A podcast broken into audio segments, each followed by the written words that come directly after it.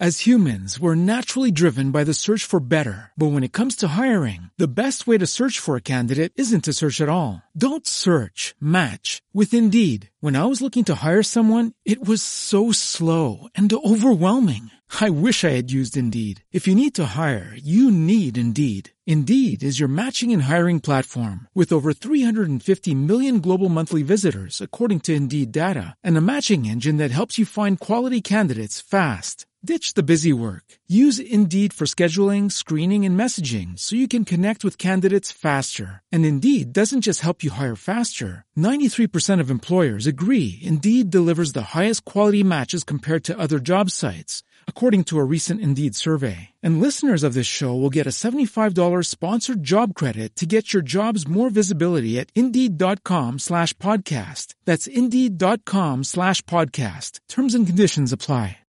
With the Lucky Land slots, you can get lucky just about anywhere. This is your captain speaking. Uh, we've got clear runway and the weather's fine, but we're just going to circle up here a while and uh, get lucky. No, no, nothing like that. It's just these cash prizes add up quick. So I suggest you sit back, keep your tray table upright, and start getting lucky. Play for free at LuckyLandSlots.com. Are you feeling lucky? No purchase necessary. Void where prohibited by law. 18 plus terms and conditions apply. See website for details. Estamos en directo por aquí y vamos con el podcast. .com te da la bienvenida y te agradece haber elegido este podcast. Buenos días, Madresfera. Dirige y presenta Mónica de la Fuente. Buenos días, Madre Esfera. Buenos días, Madre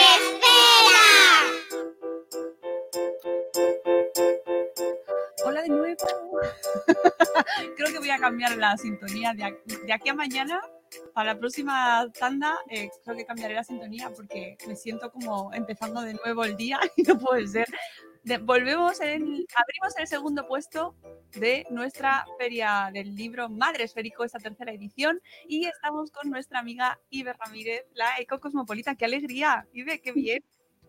Hola Mónica, muchas gracias. De nuevo ya yo aquí me siento muy, muy en casa. ¿eh? es tu casa, es tu casa. eh, la mía no es tan sostenible como la tuya, seguro. Ibe Ramírez es creadora del blog La Eco Cosmopolita, que conocemos hace una tira de años y llevas un montón de tiempo trabajando, eh, informándonos y divulgando sobre el medio ambiente, sobre cómo cuidar nuestro planeta, cómo consumir menos, cómo consumir mejor. Y hace, hoy vienes aquí no para hablar de tu blog, sino para hablar de tu criatura, que se ve aquí, residuo cero. Aquí está, residuo cero. El cual, amigos, que os quedáis con las ganas después de estos 20 minutitos express, tenemos un capitulazo de una hora con Ibe eh, desentrañando este gran libro, este libro tan necesario, pero que hoy vienes a contarnos aquí en formato feria. ¿Vale? Como este año no ha podido haber feria presencial, la hacemos aquí online. Lo primero, ¿cómo estás, Ibe? ¿Estás bien? Muy bien, todo muy bien, muy bien. Sí, sí, adaptándonos aquí paso a paso a todo esto, pero viviendo al día. no más remedio. Y hoy nos traes este residuo cero, que creo que está más vigente este año que nunca.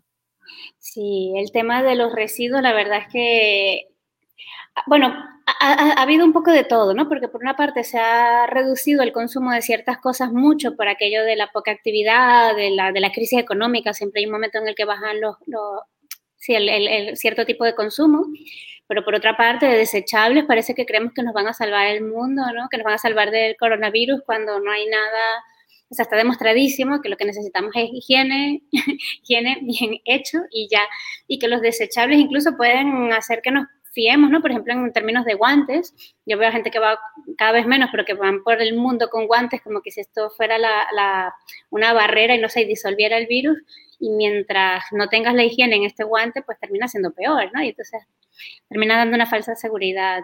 Eh, tenemos el tema de las mascarillas, bueno, muchísimas, muchísimas cosas, pero bueno.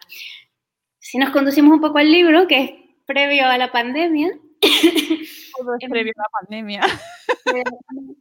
yo, yo quería empezar, eh, bueno, con una anécdota que tiene que ver mucho con eh, lo que nos une aquí, que es la maternidad, paternidad, ¿no? Y para mí, bueno, ya, ya tú lo sabes, Mónica, la maternidad ha sido súper importante en ese viaje hasta la, hacia la sostenibilidad, el nacimiento de mi hija mayor.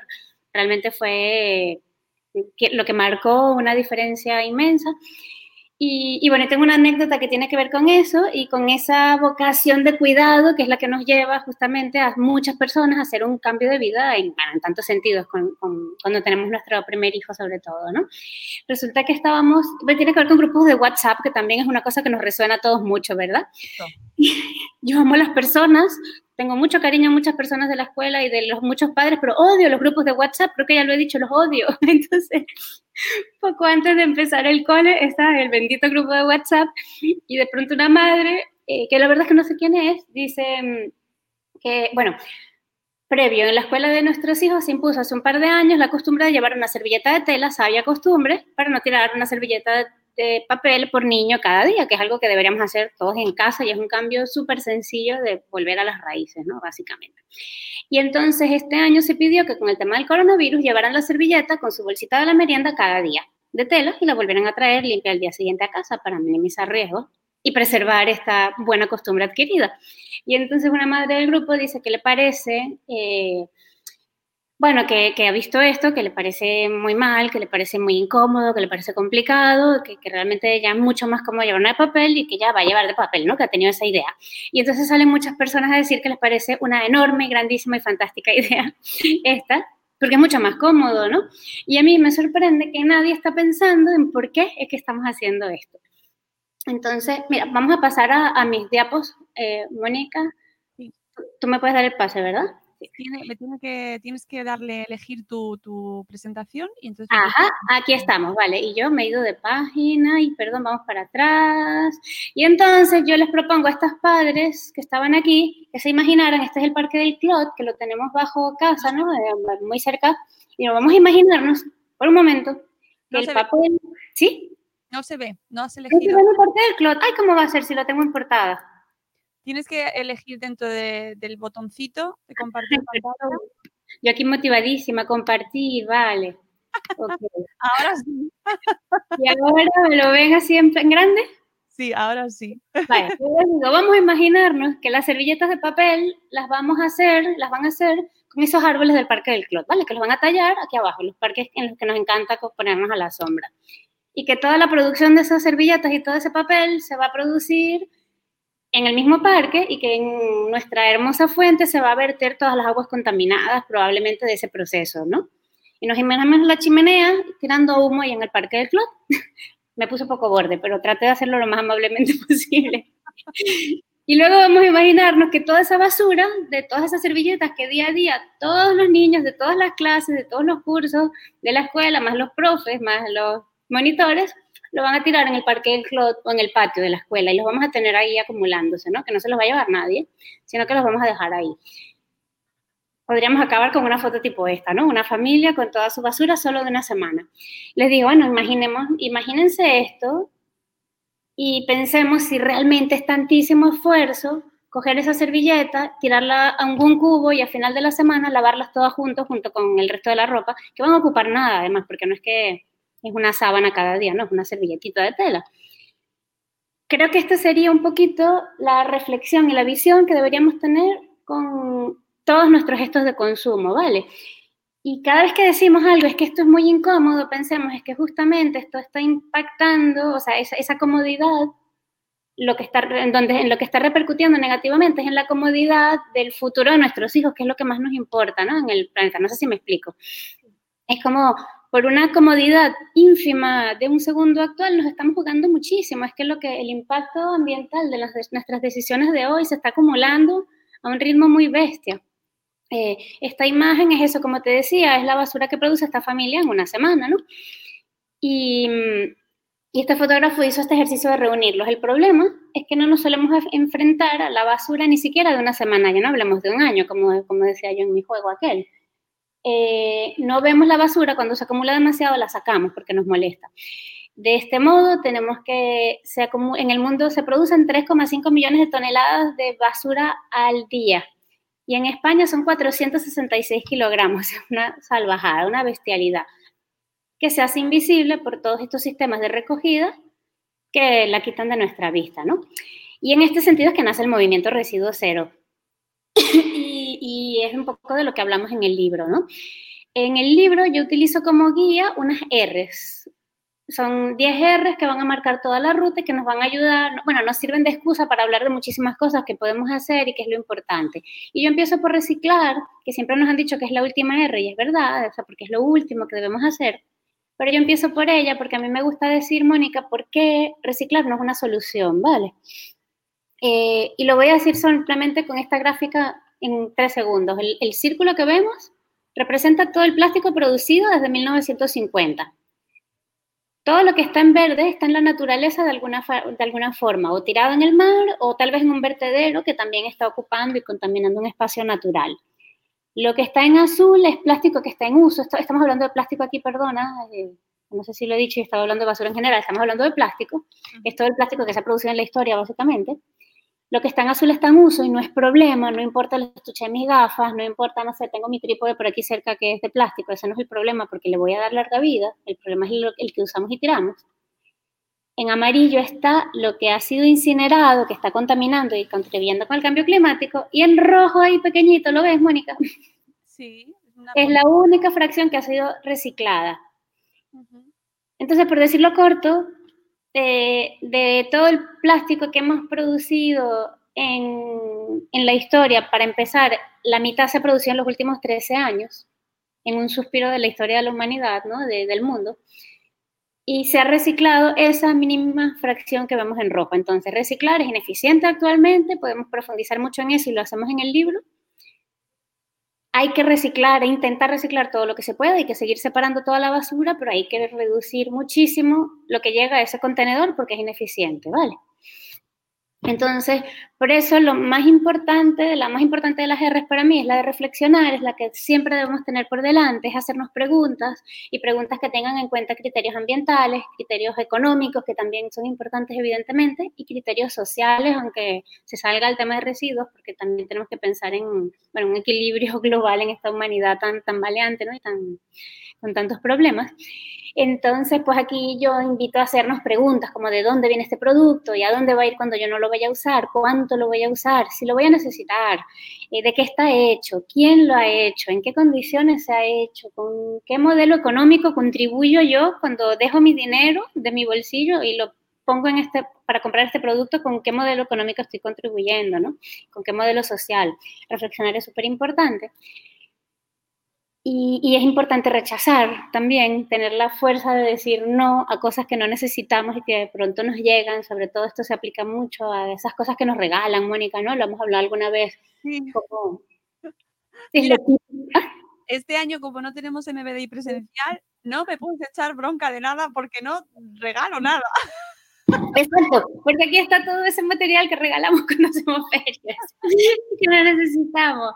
Ay, a, mí, me encantaría poner esto en mitad, yo, yo, me gustaría poner esto por la mitad y verte a ti, pero no, no puedo, muy difícil. Me encantaría verte la cara. ah, espera, si no nos ponemos a... sí, sí que, sí que nos vemos. Sí, ah, pues yo no te veo, yo no te veo. Sí, sí que nos vemos. Bueno, el público sí que nos está viendo. Ay, no, te hago una cadena de cosas, no, Bueno, yo me vengo aquí a mí. Yo te imagino, yo te imagino. bueno, si no yo me rollo mucho, pero rechazar es rechazar todas aquellas cosas que nos van regalando y que no necesitamos, ya sea en un evento eh, como Madre Esfera o como cualquier otra fila a la que vayamos, con todo el cariño le decimos, Mónica, te adoro, no, no las hagas el año que viene. y te ahorras ese dinero, lo inviertes en algo más bonito. Y, y, no, porque al final son cosas que muchas veces cogemos y no nos damos cuenta porque igual te hace gracia, pero acaban en un cajón. Entonces, bueno, no tiene sentido llevarnos algo a casa que no se justifique porque realmente lo vayamos a usar. Si lo vamos a usar y nos hace falta un bolígrafo, fantástico que venga regalado, ¿no? No tenemos nada en contra de eso, pero acumularlo por acumular y que acabe en un cajón así, pues como que no. Eh, luego, eh, bueno, clave y súper importante es el reutilizar. reutilizar y buscar alternativas reutilizables a los desechables sobre todo, ¿no? O sea, alargar la vida de lo que tenemos y buscarnos alternativas que podamos volver a usar. O sea, hasta aquí estoy en un picnic, aquí estoy en biocultura. En biocultura, donde están estos food trucks así de comida muy sostenible, ojalá que la volvamos a tener pronto y podamos disfrutar de todas estas cosas pero te lo suelen servir como suele suceder, porque es para llevar y es así un poco, pues, sí, ambulante, en, en materiales desechables, aunque sean súper orgánicos. Son súper orgánicos, pero a lo mejor se produjeron en el parque, ¿no? El ejemplo del parque del club, aunque sea la servilleta, se va compostable, pues se han invertido recursos en eso. ¿Y para qué lo van a, y se van a tirar a la basura? Y a mí no me cuesta ningún esfuerzo llevarme un plato, una taza, un vaso, ¿no? Mi servilleta de tela y, y, y pedir que me lo sirvan ahí. Si tú ya sabes previamente que a donde vas te van a ofrecer algo en un desechable, pues es llevarte una alternativa reutilizable y usarla simplemente, ¿no? ¿Cómo vamos de tiempo? Ok, vamos bien, vamos. Bien, te quedan siete minutos.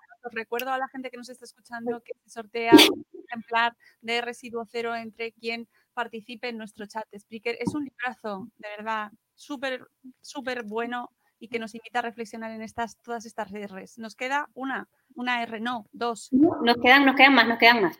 Pero yo voy rápido. reparar. Bueno, reparar. Esto es eh, reparar ya sea la, la falda que se, te, que se te descosió, el botón que se te cayó o el móvil. Todo se puede reparar o casi todo se puede reparar. A veces es más difícil, evidentemente, porque tenemos a la obsolescencia programada encima pero hay muchas alternativas, hay muchos talleres de barrio, hay muchas informaciones, muchos tutoriales en internet, hay muchas cosas. Por lo menos intentarlo siempre al máximo, reparar cualquier cosa que pueda ser reparable antes de desecharla. Es súper importante para reducir residuos y se aplica a todo. Regalar. Aquellas cosas que no usamos, Mónica, ¿no? Eso de los libros que no leemos y que ya sabemos que no vamos a leer, ¿para qué los guardamos? Sí. La ropa que no utilizamos y que está cogiendo polvo en el armario las cosas de los bebés que ya no vamos a usar, pues, o véndela, que da lo mismo, ¿eh? en términos de sostenibilidad, da lo mismo. Lo otro será más solidario, pero lo puedes vender perfectamente si te hace falta. Y así lo que vas a hacer es, primero, sacar un residuo, que, o sea, un, un recurso que está en tu casa desaprovechado y evitar que alguien compre algo nuevo, ¿no? Siempre todo lo que sea darle una segunda vida, hacer una fiesta de intercambio con niños es fantástico, ¿no? Lo que se puede hacer. Este año no, este año no. ¿Mm? La fiesta de este intercambio este año no. Este año, este año no, no, no, no, las palabras. Pero bueno, y de todas maneras, bien lavadas y entre amigos y en personas de confianza se pueden pasar estas cosas, ¿no? Luego, reducir, y reducir es reducir el consumo, ¿no? Antes hablábamos de moda y bueno, en vez de comprarnos 10 camisas muy económicas, ¿qué tal comprarnos una buena, ¿no?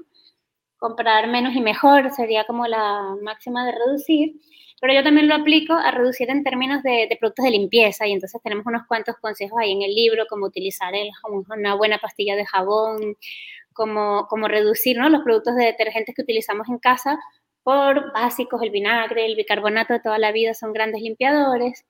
Y yo aquí añado el reemplazar, que me faltaba en esta gráfica y está en el libro, y el reemplazar por alternativas mejores. Por ejemplo, los estropajos son un buen ejemplo, que suelen ser de plástico.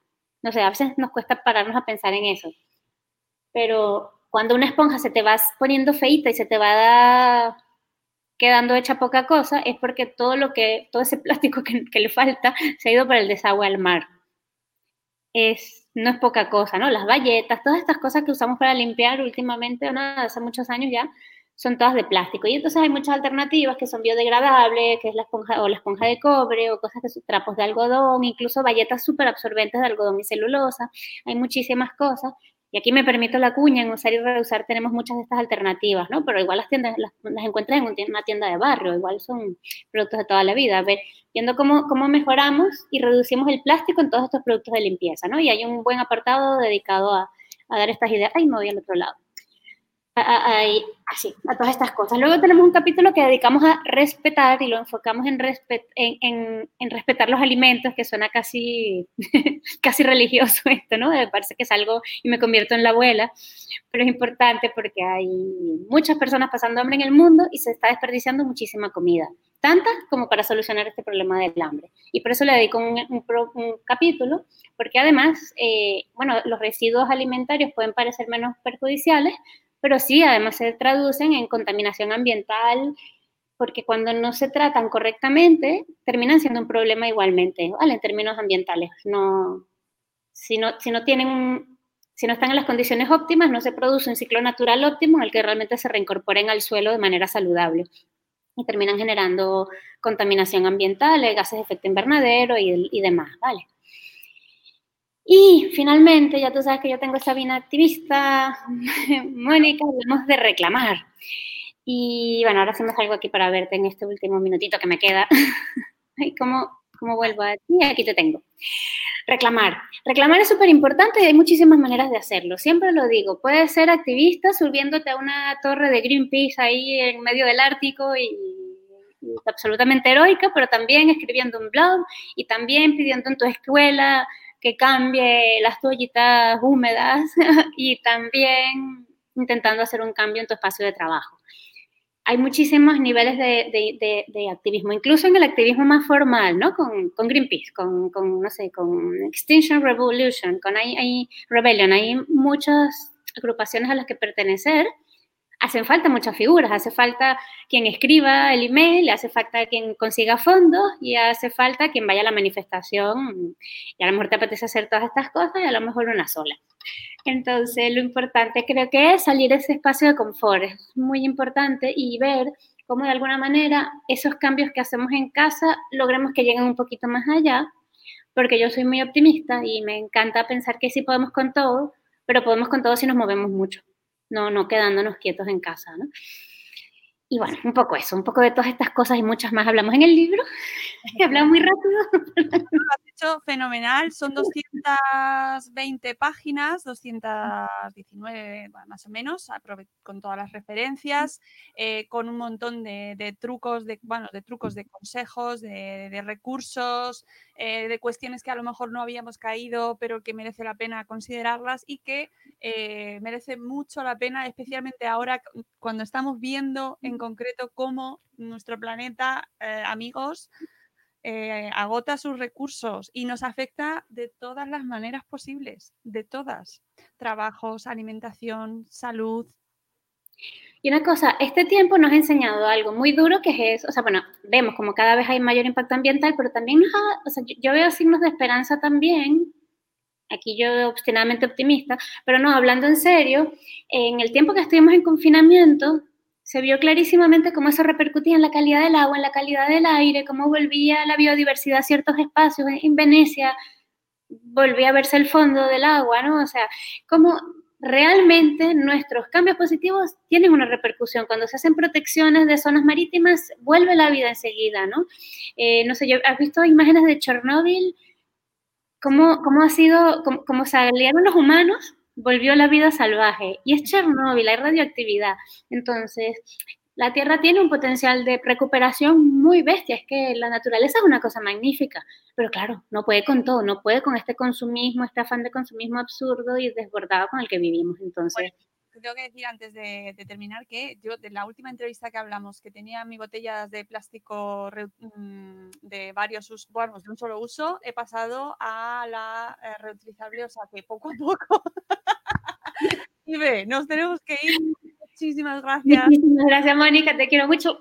Un besazo. Escuchad a esta mujer y comprad su libro Residuo Cero, que es una maravilla. Lo tenéis en su web eh, la Eco Cosmopolita, donde tiene una tienda de usar y reusar un proyecto maravilloso. Os queremos mucho. Volvemos en 10 minutos a las 5 con Carmen Mateo y eh, su libro, espérate que no me quiero equivocar, con, eh, Ser adoptado, reflexiones y herramientas prácticas. Así que ahora mismo nos escuchamos. Adiós.